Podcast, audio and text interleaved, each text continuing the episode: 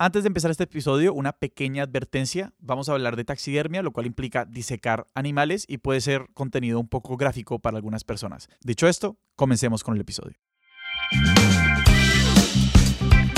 Bienvenidos a Expertos de Sillón. Este es el podcast en el que cada semana nos sentamos con un invitado o invitada y les preguntamos sobre sus placeres culposos, teorías totalizantes, aquellas obsesiones que les consumen la vida. Yo soy Alejandro Cardona. Y yo soy Sebastián Rojas y hoy estamos aquí con John Lee Anderson. John Lee, bienvenido a Expertos de Sillón. ¿Qué tal? ¿Cómo están? Muy bien, muchas gracias por estar aquí. Para todas las personas que nos escuchan, John Lee Anderson es periodista, es cronista, es autor de muchos libros. Más recientemente acaba de publicar uno que se llama Los años de la espiral, pero tiene otros como La caída de Bagdad Che Guevara, Una vida revolucionaria y La Cueva del León. Además de todo eso, es cronista, es reportero para la revista The New Yorker.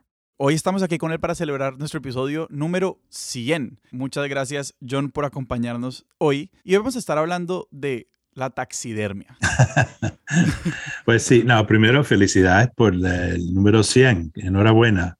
Yo fui el, taxidermista voluntario más joven en la historia del Instituto de Smithsonian en Washington, que es este red de museos ahí que inclusive tienen un museo de historia natural. A los 11 años yo tomé un curso mi, familia que vivía en todo el mundo había vuelto a Estados Unidos por primera vez. Yo era un nerd de los animales, o sea, lo único que me importaba era la vida salvaje, los animales salvajes y yo quería ser una especie de explorador y naturalista. Y mis padres descubrieron que había un cursillo de una semana ofrecido en el Smithsonian de taxidermia y pensaron que me podría interesar. Todos los días tomaba un bus a Washington con mi almuerzo en, un, en una bolsa de, de papel, como los chicos de antaño.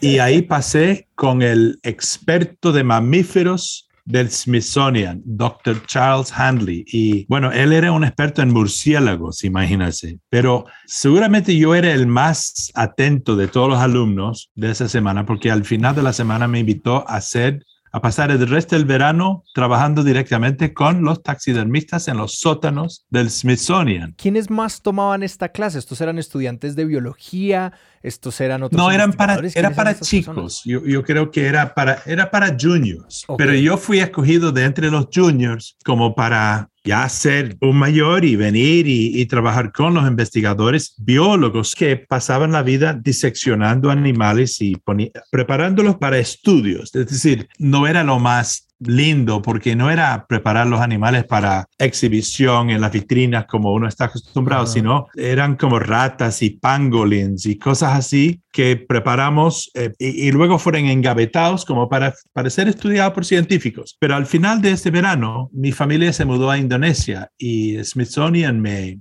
me mandaron con, con todo lo que, la parafernalia que necesitaba para yo mismo explorar en el monte y coleccionar especies para ellos y quedaron abiertos con la posibilidad de invitarme a unir a una expedición, imagínate. Yo que había sido un chico que donde íbamos me compraba animales en los mercados y, trataba, y yo los llevaba a casa qué sé yo, monos, culebras, ratas, eh, pangolins, eh, cuervos, todo lo que te puedes imaginar, mis padres sufridos, pero también yo tenía una pequeña colección de animales disecados. Intento no ser demasiado geek o creepy tampoco. Sí. Cuando eres adolescente y las chicas te preguntan cuáles son tus hobbies y tú dices taxidermia, no es precisamente lo más seductor, ¿no? De acuerdo. Pero hoy en día, por ejemplo, tengo una cebra cuerpo entero en mi sala.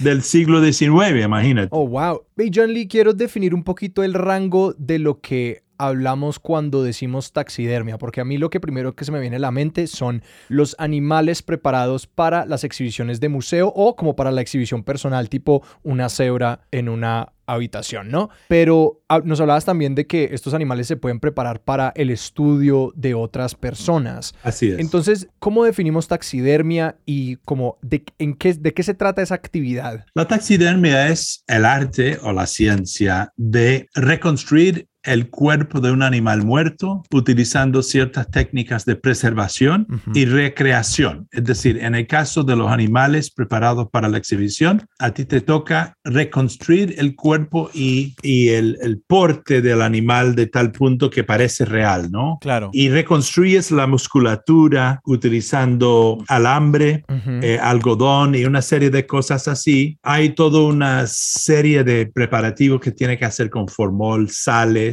y otras cosas para que la piel, o sea, no se seca, no se chupa, no se reduce, para, Mm. para ma- más o menos mantener sus dimensiones originales. Hay, hay una técnica que te enseñan para limpiar el animal, es decir, para destriparlo y remover todos los órganos para que no se pudre lo demás. Hay ciertas cosas que tienes que remover a la fuerza, como el cerebro, los ojos, la lengua y todos los órganos interiores. Cuando es un venado, por ejemplo, hay una técnica para mantenerlo eh, intacto que luego tú sobas lo que es el interior de la piel, al otro lado del pelo, de la parte exterior, con, como te decía, sales, aceites, un- un preservantes. Y luego tú, eh, cuando está en un estado ya listo, tú empiezas a reconstruir el cuerpo. Ahí viene el arte, ¿no? Porque si es el cuerpo entero, digamos, para una exhibición o para la casa de uno, Claro. quieres que resulta más o menos como era. Ahí va el arte. Y la parte de, de ciencia es la preservación. Y bueno, tienes que tener tripas para eso también. Y yo Claro. que no me afectaba nada eso, para nada. No me daba asco. Pero para que tengamos claro, a los animales toca sacarles todo lo que tienen adentro. Lo único que se conserva es realmente la piel. sí. O el- los huesos, algunos huesos, algunas estructuras como óseas importantes. La- las partes húmedas los sacas, los tienes que sacar y los tienes que tratar ah, donde, de donde salieron. Y no es tan difícil. En realidad puedes sacar el cuerpo, la parte interior de un animal, para que solo le quede la piel. Nunca he intentado con un ser humano, sería más difícil. Claro. Eh, ¿Me entiendes? Porque la piel nuestra es mucho más delgada. ya. Pero en el caso de un venado, un elefante, un zorro, un- una ardilla, hay un proceso que se aprende y se logra. Y después o lo haces bien o lo haces mal. Claro que la piel de los humanos pues es mucho más fácil, se puede rasgar muy fácilmente, me imagino, mientras que el, pues, el cuero, la, la piel de un animal como un venado pues es mucho más gruesa que la de un ser humano. Entonces pues permite hacer muchas más cosas ahí. Así es. Y yo intentando imaginarme este proceso, pienso como en cualquier hueco que hagas, luego lo vas a tener que suturar y lo vas a tener que disfrazar para la reconstrucción. Así es. ¿Cuánto hueco se hace para, es decir, yo me imaginaría como el hueco en el abdomen de los animales, pero cuánto se puede, digamos, hacer a través de la boca y cosas así? Bueno, si te imaginas una ardilla, por ejemplo, Ujú. imagínalo boca arriba y tienes la cola, no, no te presenta ningún problema, no tienes que remover el hueso ahí, no hay carne adentro. Entonces, lo abres desde el ano, perdón, hasta eh, la garganta, Oh, wow. hasta aquí, justo debajo de la mandíbula. Sí. Haces con un bisturí, lo abres así. Intentas no meterle muy duro para no reventar los órganos, que Claro. ya es feo y huele mal y todo Sí. eso. Y luego empiezas a trabajar eh, los lados de la piel para separar la carne de eh, el cuerpo del, del pellejo, pues. Y poco a poco lo vas sacando. Cuando llegas, por ejemplo, de las patas, puedes llegar hasta más o menos eh, la muñeca Ajá. de la pata. Pero todo lo demás, la musculatura de la pierna y las patas hasta la manito, es lo que tú sacas. Resulta más problemático con animales más grandes. Por ejemplo, si fuera una gorila o algo así, tienen manos como los, como los nuestros, aunque el pellejo es más grueso. eh, ahí sí tienes que sacar lo que es la carne de las manos también y es una operación mucho más difícil, ¿no? Porque tienes que remover la mano de su guante natural. Oh. Claro, evidentemente como todo esto es un proceso de removerle al animal todo lo que sea húmedo al final del día. Así es. Todo lo que pueda pudrirse y después generar daño. Exactamente. Eh, Ahora, me hacías la pregunta, la diferencia entre un animal para exhibición y un animal para el, el estudio científico. El estudio científico haces todo eso, pero no le reconstruyes el cuerpo, qué sé yo, agachando, corriendo, saltando, nada de Como eso. posando. le mantienes la estructura principal de su cuerpo con unos alambres, casi como si fuera recostado con las manos extendidas y las patas extendidas atrás, plano. Ya. La verdad es que no recuerdo por qué los ponen así para luego estudiar, pero digamos, si si soy biólogo de zorros, yo entraría luego a la sección de zorros disecados del, en los sótanos del Smithsonian y ahí habría una serie de especies de diferentes subespecies del zorro, que todos tendrían más o menos la misma compostura, digamos, y los podría examinar. Y, bueno, se, se, los estudia al menos, o al menos lo hacían en esa época de esa forma, ¿no? Se cose la boca en determinadas instancias y no se le pone ojos, ¿no? Porque en todo caso los de exhibición serían ojos de vidrio eh, creados para ese propósito. Y te quiero preguntar luego por ese paso de, digamos, las sales y los como la manera como se seca el interior del animal. Eso es como tú llenas el animal de eso o eso es como un proceso de frotación. O sea, me, queda mucha curiosidad por la aplicación de esos compuestos. Tú sí tienes que frotar el animal y hay, o sea, lo puedes hacer a través de varios días en, determinados animales según el tamaño de la piel, pero si lo has limpiado bien, no ha de adherir mucha carne a lo que es el manto, ¿no? Del interior del, cuerpo, del lado interior de la piel, ¿no? Y pero ahí tú frotas con las manos, sacas eh, con los dedos lo que queda de carne y hay unas me olvido exactamente qué es lo que es, eh, pero es una especie de, aceite preservante que va curando la piel y va removiendo las cositas que todavía podrían purvir. Y luego con unos sales que ayuda en, en, el, en, el, proceso de la preservación. Y llegas a un, un, momento en que ahí se queda, ¿no? Ahí se queda hasta que está seco, ya no tiene carne ni remotamente nada de, nada de cercanía a lo que fue un cadáver simplemente una piel y tú ya, ya lo puedes trabajar y volver a reconstruir, o bien, como te digo, para exhibición o bien para estudio. ¿Hay algún tipo de jerarquía en cuanto a qué animales son más difíciles de taximizar, de preservar. Es decir, uno diría en general, no, entre más grande, más difícil porque X, o más pequeño, más difícil por lo minúsculo de la tarea, o si sencillamente se trata como de la anatomía particular de cada especie, que cada una trae sus retos y hay unas que serán más difíciles que otras. Es decir, ¿había algún animal que, que, tú dirías como, no, a mí nunca me dejarían disecar esto en el Smithsonian porque es o demasiado precioso o yo no doy el nivel. que es otra forma de preguntar cuando uno es chiquito y a los 11 años llega al Smithsonian en un curso de taxidermia, ¿a uno le ponen una torcaza o de, de una le entregan un tigre? Menos que un tigre no, pues porque pues, no se los encuentran todos los días. Claro.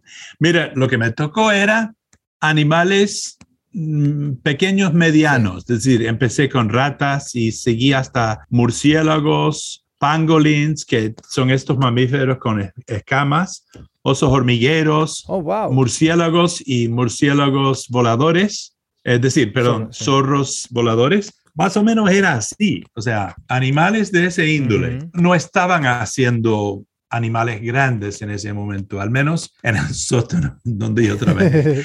Para mí era una aventura en lo desconocido, una forma de participar en un mundo mayor, una cercanía al mundo de los naturalistas, exploradores y aventureros que admiraba. Hay un tipo que se llamaba Carl Akeley, que era como mi héroe en una época cuando yo era todavía geek, que era el gran pionero de la taxidermia. Antes de él había un taxidermia bastante vulgar, diría yo. Él es el que logró convertirlo en un arte. Por ejemplo, si tú vas al Museo de Historia Natural en Nueva York, el de que está en Central Park, verás eh, la colección africana son animales montados, como se dice, ¿no? Por él. Matados por Teddy Roosevelt, imagínate. O sea, esto tiene toda una historia y mucha gente estarían quizás este, un poco reacios o críticos, pero de todas maneras, vaya, es parte de la historia. Él fue el, digamos, el Da Vinci de la taxidermia, que digamos, o sea, hay un antes y después, sí. ¿Cuáles eran las posibilidades de la, de la preservación y la exhibición de especímenes previo a la taxidermia y eso cómo se transformó? Es decir, las personas cuando iban a un museo hasta ese momento, seguro había algún tipo de forma de preservación, pero sí, ¿cuál era? Es decir, ¿cuál fue esta gran transformación que trajo Akeley? Él buscó recrear la musculatura y tenía una filosofía y lo lo acompañó con ciencia y arte. Antes de él, eh, los esfuerzos no eran tan sofisticados, eran, qué sé yo, los cuernos de un reno, pero no el cuerpo entero. Famosamente hay, una, hay un rinoceronte, creo que está en Holanda, que es uno de los primeros animales preservados así para exhibición eh, del siglo XVII y, y, hay fotos de, esa, de ese rinoceronte, nunca lo he visto en persona, es como una caricatura, es decir, es una cosa muy burda.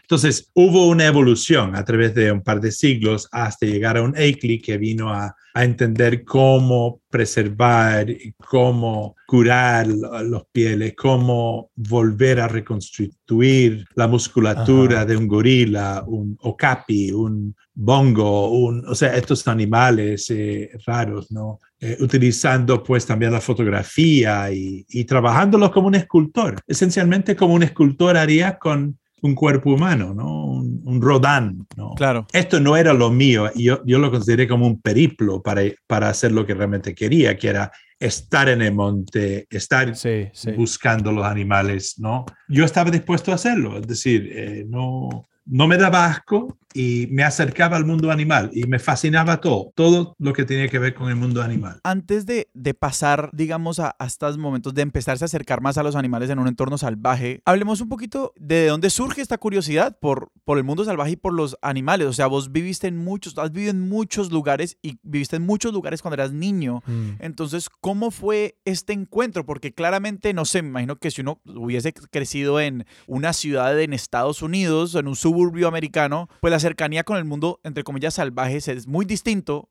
a si uno crece en Colombia o en Indonesia o en Liberia. Muy claro, bueno, y, has mencionado tres, tres países eh, en donde viví, tres de los varios países en que viví antes de los 15, ¿no? ¿Cuántos países viviste antes de los 15 años? Bueno, antes de los 18, nueve. Ok. Nueve países, residencia, ¿no? Que incluía Liberia, Indonesia, Colombia, Taiwán, Corea, Inglaterra, España, Honduras, mi padre era un tipo que le gustaba mucho la vida al exterior, ¿no? Había sido cazador de joven, había sido eh, pescador de mosca. Lo que yo conocía de Estados Unidos eran, cada dos años volvíamos, él alquilaba una cabaña en la Sierra Nevada de California y pasamos el verano montando caballo, pescando, caminando sobre las rocas, eh, durmiendo en sacos de dormir bajo las estrellas. O sea, eso era mi Estados Unidos. No le gustaba mucho matar animales, o sea, eso sí. Pero era un tipo con una, ética deportiva que casi ha desaparecido hoy, ¿no? Y me hablaba de la necesidad de tratar el animal bien, de nunca herirlo, de solo matar cuando lo necesitabas para alimentarte, en fin. No era del cazador de trofeos, ni mucho menos, ¿no? Yo creo que de muy joven también empecé a leer biografías de personas, sobre todo hombres, hay que decirlo, que habían buscado vidas extremas. El amor a los animales es desde muy chico y yo quería tener un animal, o sea, siempre, o sea, siempre. Desde que yo tengo memoria tenía mascotas y muchas veces mascotas salvajes porque vivimos en países del tercer mundo en donde tú ibas al mercado y vendían monos vivos. esto era en los 70 además. Sí, 60 y 70. Yo era niño en los 60. Yo tenía sentimiento para el mundo animal y no sé, yo creo que empecé a mirar especialmente ciertos tipos que... Eh, uno en particular lo descubrí a través de mi madre, que siempre me seleccionaba libros, un inglés que se llamaba Gerald Durrell, eh, que el hermano de Lawrence Durrell, el, novelista. Y Gerald Durrell era más como uno, pues, eh, y había escrito una, una biografía llamado Mi familia, otros animales.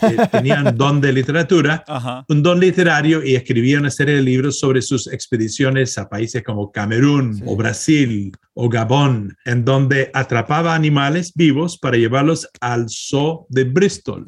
Y eventualmente él es el pionero en el nuevo tipo de zoológico y que creó el primero en la isla de Jersey, en, en el sur de Inglaterra, para tener animales amenazados en cautiverio, pero para eh, propagarlos y compartirlos en otros así para que, para que podrían este, sobrevivir aunque fueran cautiverios si es que sus hábitats eh, originales estaban siendo destruidos, ¿no? O sea, ahí, ahí sí había una especie de naturalista con espíritu de aventura y una ética conservacionista que admiraba mucho y eso pues como que me fui a partir de como los 12 años, creo que era 11, 12 años, lo descubrí a él justamente a los 11, estando nosotros en Indonesia y a partir de ahí yo quería emularlo, yo quería hacer algo parecido, pero acepté cualquier invitación o oportunidad que me daban para acercarme al mundo, sobre todo el mundo salvaje. Cuando íbamos a, eh, a Indonesia, por ejemplo, mis padres procuraron dejarme en un rancho en Australia, remoto,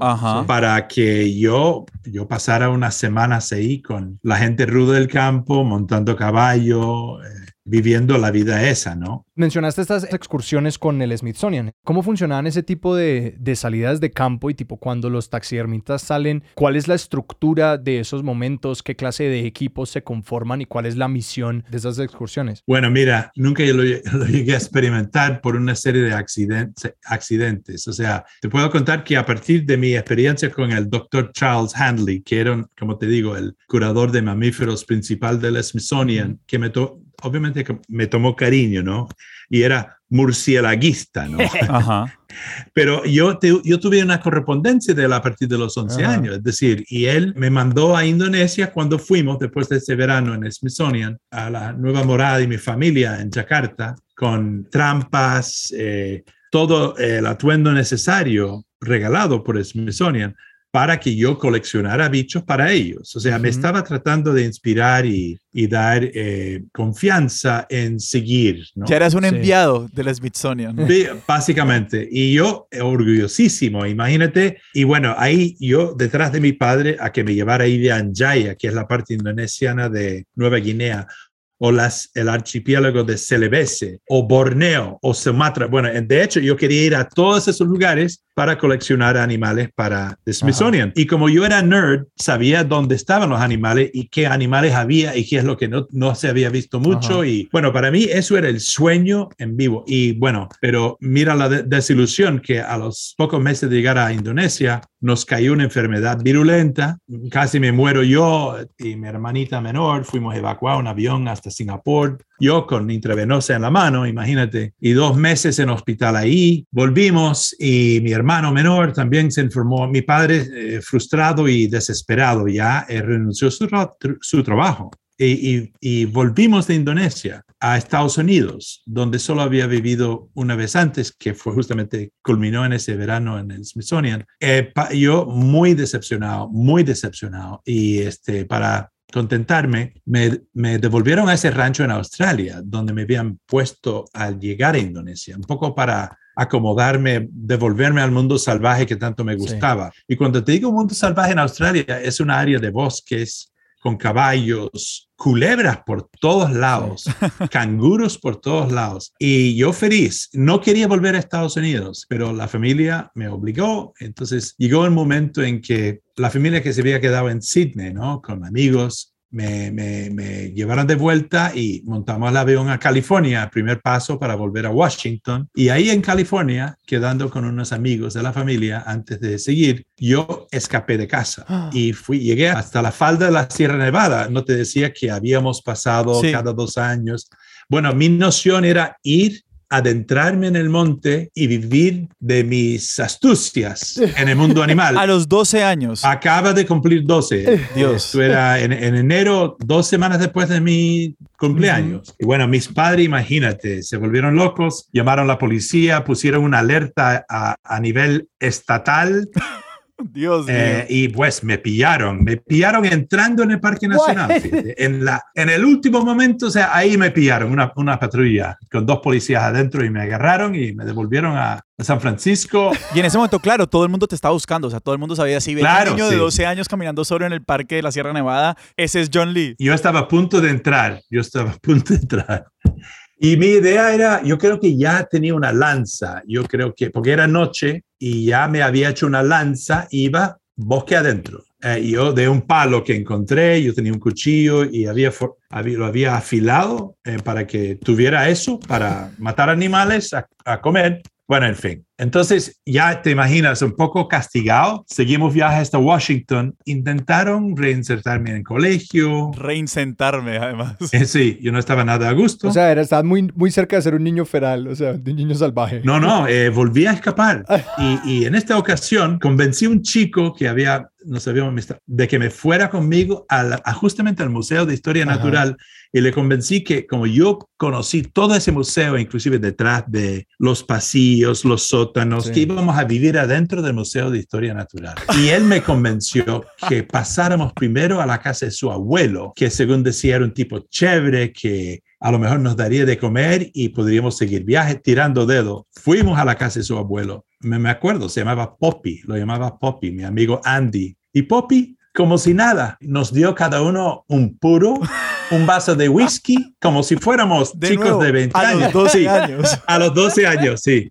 Y ahí feliz de la vida, emborrachándonos, supongo, ¿no? No sé cuánto tiempo pasó y de pronto nuestros dos padres entraron a la casa y, nos llevaron a casa, a nuestras casas, bien castigados esta vez. Y bueno, después de eso, mis padres me, no sé, pasó un tiempo más y me dijeron, John, ¿qué hacemos contigo? O sea, ¿quieres ir a vivir con tu tío en Liberia? Que mi mamá tenía un hermano, pasaba la vida como geólogo en lugares en, Alaska y ahora estaba viviendo en Liberia, en, en, África Occidental, con mi tía y mis primos y me decía si yo quería pasar un año ahí viviendo con ellos para un poco sacarme el clavo, ¿no? Yo dije que sí, entonces me mandaron para allá. Y yo feliz de la vida ahí. Bueno, en África pues me metí mucho más al monte y mira, Smithsonian no olvidó de mí. Y en, eh, yo seguí en mi correspondencia con el doctor Handley y me invitaron al final del año escolar siguiente, que fue la de octavo grado, ¿no? Yo tenía 14 años, 13 a 14 años. Me invitaron a unirme a una expedición, ya esto para responder a la pregunta tuya de cómo se hace, a la parte más remota de Liberia, una, un lugar todavía no muy explorado del río Cavalli que colinda entre Costa Marfil y Liberia y es donde el hogar de los hipopótamos pigmeos, es decir, hay una especie de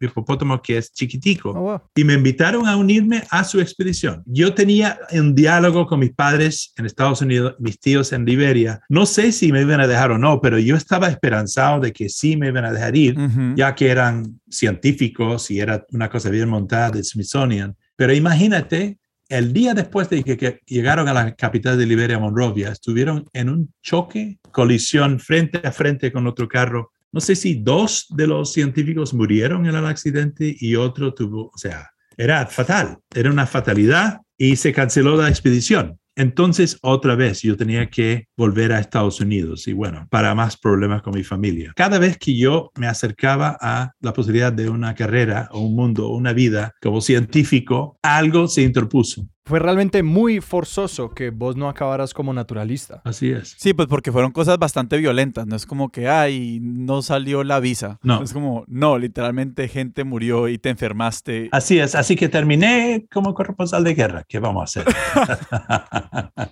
¿Ese fue el final ya definitivo, digamos, de tus aspiraciones como naturalista? ¿O después de esa expedición fallida en Liberia, hubo, digamos, un último intento por reconectarte con ese mundo? ¿O ya el regreso a Washington fue, vamos a hacer otra cosa? Fíjate que no, no exactamente, pero yo creo que fueron este, este periodo de, de 11 a, a 14 f- fue clave, ¿no? Eh, a la misma vez me di el gusto de yo mismo montar expediciones. Eh, yo viajé solo en África a los 14 años, a los 13 años, o sea, más allá de mi desilusión con la parte más científica, yo mismo me monté mis, mis viajes, mis expediciones selva adentro en Liberia, en Guinea, eh, fui a- al este de África y siempre buscaba llegar al extremo, ¿no? En el del mundo salvaje y natural.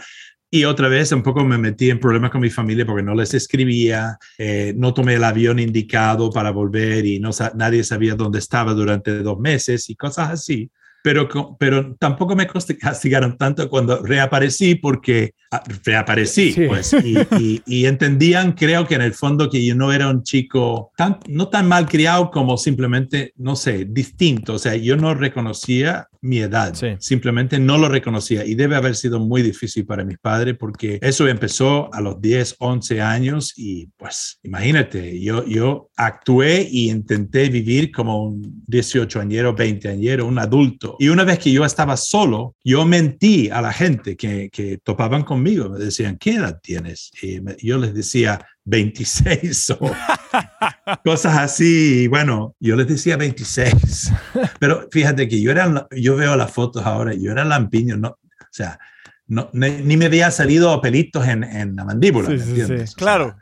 Eras un nada. Niño, eras realmente un niño. Un niño grande. Sí. Yo era grande, pero bueno, entonces yo seguí buscando la vida, pues el mundo natural en Amazonas, en la Amazonía, en la Mosquitia, en Alaska, en muchos sitios en los años sucesivos, pero nunca enganché ni, ni, ni formé carrera en el mundo, o sea, mm, científico o, de manera que podía eh, vivir de él continuamente. Así que de hecho, mi, o sea, caigo en el periodismo en Perú, alentado por el editor de un, eh, de un periódico, en que una vez que sabía un poco de mis andanzas, en esa ocasión ya era en la Amazonía a los 20 años, eh, después de muchas andanzas en la Amazonía solo, él me inspiraba a que escribiera mis crónicas. Y ahí empiezo mi vida de periodista o de, cronista, pero ya, ya como escritor. Entonces seguía buscando el mundo salvaje, pero a la misma vez siempre tenía afán o ilusión de ser testigo de la historia de mi tiempo. Y creo que es eso, ese impulso paralelo que en la medida que fui madurando, que me llevó a querer estar en sitios donde había algo sucediendo, ¿no? Donde había conflicto, algo así, para poderlo presenciar. Hablemos entonces de esa transición, porque digamos, al menos yo, yo siento pues que hay una diferencia de uno, por, por un lado, que siento que como los ritmos, por decirlo así, de, de la historia en el mundo natural, pues son mucho más distendidos, ¿no? Igual, cuando uno igual va a ver paisajes, va a ver animales, va a ver otras cosas, como las cosas pasan un poco más lento que, digamos, los ritmos tan ágiles y tan frenéticos en los que se desenvuelve eventos que después llamamos históricos. Cuando uno llega a una revolución, pues las cosas, hay muchas cosas cambiando muy rápido. O cuando uno llega a una guerra que está empezando, hay muchas cosas pasando muy rápido. Entonces sí, tengo esa pregunta por cómo es, cómo fue ese cambio de mirada o si hubo un cambio de mirada tuyo de buscar la naturaleza o lo que buscabas en la naturaleza y después ir a presenciar, como vos decís, la historia de tu tiempo, que pues fue muy convulsionado. Sí, mira, no creo que había una contradicción como tal, aunque parece ser dos mundos distintos y, y sí lo es. Mi búsqueda era eh, por un lado, experimentar el mundo original. Eso es, un poco el impulso de llegar a lo salvaje, ¿no? El mundo original que veía venir su destrucción, ¿no? En mi vida, ¿no? Por todos lados, la explosión de población, el mundo de la urbanización, del mundo, todas esas cosas de mi vida, de la posguerra y hasta ahora, ¿no? Que estamos experimentando todos. Y entonces yo quería verlo antes que desapareciera. Yo quería tener contacto y vivir, si pudiera, dentro de ese mundo original. Sentí eh, una gran necesidad de, de eso. No quería estar en el mundo superficial, en el mundo urbanizado en el mundo creado por el hombre que desdeñaba. En muchos aspectos de ese mundo lo desdeñaba. Yo no digo que desdeñaba el arte, la cultura, la literatura, pero en estas sociedades consumistas y, o sea, no, ¿me entiendes? No me, no me atraía para nada. Y por otro lado, yo tenía una certeza de que la guerra como tal había formado la, el mundo humano, o sea, que era un constante y que para completar como mi autoeducación como hombre, como persona y hombre, yo tenía que también ver y presenciar y un poco probarme en ese ámbito. Y yo creo que en parte esto viene por mis lecturas de personas que llegué a admirar. Los que más admiré eran eh, personas que eh, dejaron huella de su paso a través de la literatura, pero habían tenido vidas completamente plenas. Eran exploradores, eh, soldados, aventureros, muchas cosas a la vez. Entonces, yo quería todo eso en mi vida también, ¿entiendes? Yo quería trepar montañas, cruzar ríos, ir a la guerra, eh, conocer el mundo original, cruzar selvas, aprender lenguas. Quería hacer todo eso como un Richard Burton o claro. algunos tenían sus oscuros, inclusive, por ejemplo, Teddy Roosevelt, ¿eh? una especie de hombre de renacimiento. Habían los que tenían sus, sus lados oscuros, como, como él, por ejemplo, o Stanley, pero también lo admiraba hasta cierto punto por las cosas que había hecho. Yo no tenía el mismo afán de ir a conquistar gente de otros países, pero sí tenía ganas de, eh, si no ser protagonista, ver los cambios y vivir lo que quedaba del mundo original. Entonces, las dos cosas de alguna forma se van de la mano. Yo quería vivir una vida plena y experimentarlo todo. Y no me rehuía de las experiencias eh, difíciles. Yo quería ser minero de carbón, yo quería ser guardia en la cárcel, yo quería hacer muchas cosas, eh, tripulante en un barco, yo quería hacer muchas cosas. He logrado hacer algunas. Yo fui guardia en una cárcel, nunca fui minero de carbón. Todavía hay tiempo, todavía queda tiempo. Nos mencionaste un poquito al principio que tenías esta cebra en tu casa, por ejemplo, y que igual tenés una colección un poquito todavía de animales disecados. Y yo quería saber, una vez empiezas tu vida como reportero y como reportero sobre todo de guerra, y pues termina esta etapa de, de naturalista incipiente, o, pues de tus, de tus 10, 12 años, ¿cómo te ha seguido acompañando esta, este afán por buscar y por preservar la naturaleza? Mejor dicho, hoy en día, ¿cómo es tu relación con ese mundo? ¿Es la misma que, por ejemplo, tenía tu papá? ¿Es algo que has logrado pasar, por ejemplo, a tus hijos? Yo creo que sí. Mis hijos, mi mujer, eh, Erika, inglesa, y ella es un gran amante, es algo que compartimos, de hecho. Ella es un gran amante de la naturaleza y, o sea, yo sé que para ella sería mucho más un deleite ir a ver, qué sé yo, los gorilas en Ruanda que ir a Mónaco. ¿Me entiendes? O sea, ella es del mundo natural, ella, o sea, en la vida de casa se siente más feliz cuando está caminando por el acantilado de la playa o en los cerros con nuestros dos perros que otra cosa. Y nuestros hijos también son chicos que les gustan mucho la vida en el interperie, ¿no? Tengo una hija que está que vive en Siberia, imagínate, en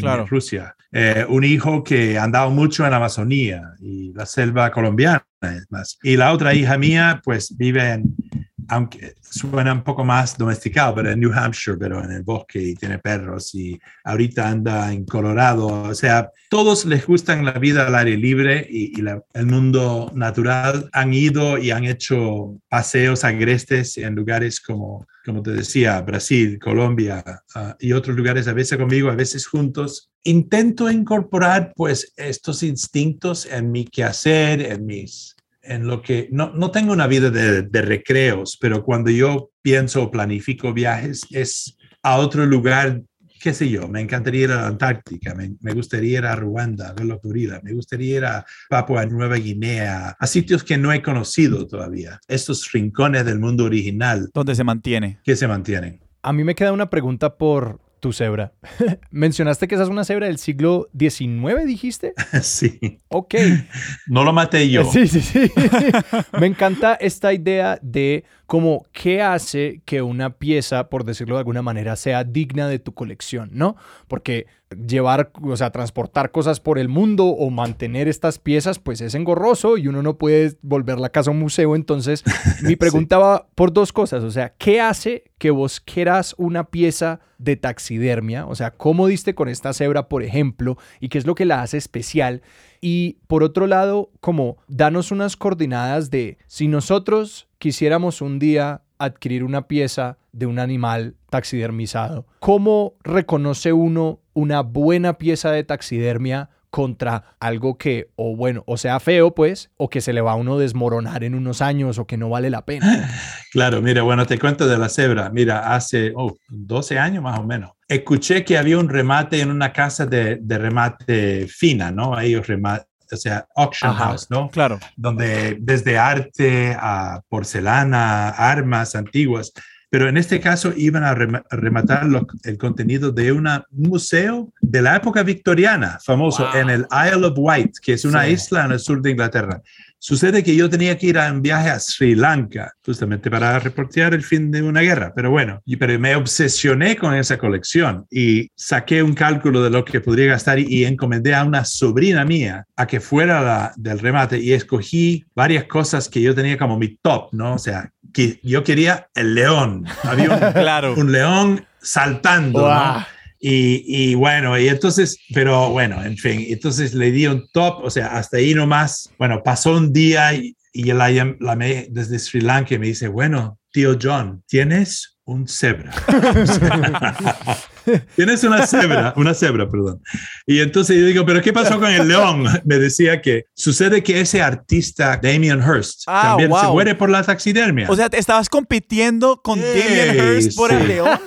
Imagínate. No. Entonces, él agarró el león, los dos tigres, la no sé qué, lo no sé cuánto. Así es. Y yo me quedé con mi cebra. Tú te quedaste con el herbívoro.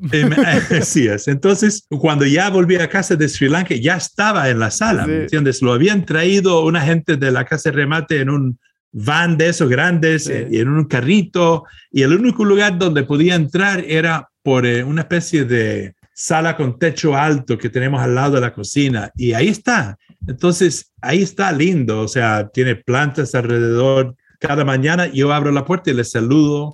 tiene sus rajuños y cicatrices. Oh, Tenía una vida bien llevada, obviamente, pero imagínate, tiene un historial ese, esa cebra. Entonces, me da gusto, no, no da pena, da gusto verlo. Es, es un animal venerado y venerable. Claro. ¿Y qué claves hay para, para reconocer, pues más allá de que digamos una casa de subastas, pues más o menos saben el valor de sus cosas y no ponen un, un objeto cualquiera, pero digamos que uno encuentre, yo que sé, una ardilla taxidermizada en un pueblo y uno diga, uy, ¿será que esto es una buena compra o será que esto va a empezar a oler en unos días? Mira, mira, es que si, si parece natural, es una buena compra. Depende de lo que tú quieres. Es decir, me, me, viene a la mente, ¿te acuerdas hace como 7, 8 años había una, no sé, una pintura en una iglesia de España y una vieja del pueblo intentó repararla. El y salió como una cosa de Simpsons, no sé qué. ¿no? Eh, la de Madonna terminó en Homer Simpson. ¿no? Hay taxidermia así, o sea, uno lo, o, o, tienes gusto o no tienes gusto, pero si el animal parece vivo y tal como te imaginas que, que sea en la vida natural, es, está, está bien sí. hecha. Y, y, si no es burdo, no sé qué, no, pues, pero hay otra cosa. Yo soy de los que no aborrezco la, lo que llaman el, el novelty taxidermy, es decir, una ardilla en patines, ah, sí, sí, sí. un Ajá. murciélago tocando acordeón. Yo creo que eso es una burla al animal y no, no estoy de acuerdo con ese tipo de taxidermia. Nos hablaste mucho del proceso de cómo es disecar un animal, de, lo que hay que sacarle, de lo que hay que poner en su lugar, de lo que hay que hacerle a la piel. Pues también como cronista consagrado, yo sí quisiera saber qué análogos ves entre el oficio de la crónica, o sea, de, presenciar un episodio histórico para después contárselo a otros y esta actividad taxidérmica. Mi madre era escritora y gran lectora y ella es la que me inculcó el, el amor para, de la literatura y de, el deseo de escribir. Mi padre también era un gran narrador, pero oral, un cuentista. Y entonces tenía eso y, aunque de chico nunca supe cómo iba a compaginar todos estos impulsos, siempre pensé que iba a escribir de alguna forma, ¿no? Entonces eventualmente la crónica o ser cronista es lo que me ha dado la posibilidad de, de seguir un poco mi, mi afán, mis afanes, mis impulsos de seguir conociendo los lugares que me atraen, ¿no? Del mundo original, del mundo natural que me faltan conocer, o, también de vivir la historia de mi tiempo, que me, ha implicado ir a un montón de guerras. Pero también es una forma de entender la violencia, ¿no? Esto de, de ir a las, a las guerras ha sido realmente una forma para mí de intentar resolver. Es una búsqueda como vital, ¿no? De entender la violencia para no sé, la pretensión sería, es un poco, suena un poco quizás pueril, ¿no? De, de, de buscar un poco la llave mágica. Ajá. Pero siempre he querido entender por qué la violencia, o sea, cuál es el gatillo, sí, sí. Cuál, qué son las motivaciones al interior de las personas. Y de alguna forma u otra es como un viaje al pasado también, uh -huh. porque está en el hombre primario, el hombre primitivo, el hombre del mundo original, ¿no? Estas pequeñas... Es una constante. Claro, es una constante y yo, yo veo una, un, una liga, un, una conexión directa entre estas bandas pequeñas, tribus, tribales que se formaron en la época de la prehistoria, que tenían que defenderse y sobrevivir, y esos impulsos para sobrevivir o extender conquistas sobre otros eh, debido a recursos naturales en el mundo de hoy. Lo hemos puesto terno y corbata, pero claro. seguimos haciendo las mismas sí. cosas. Eso es, también ha sido parte de mi exploración, ¿no? No lo tenía tan ideado al principio de chico, pero uh -huh. creo que ha sido parte de mi exploración. Y he vuelto con más impulso en los últimos años ya por ganas al mundo original, lo que queda de él, uh -huh. todavía queda, pero está mucho más en peligro de cuando,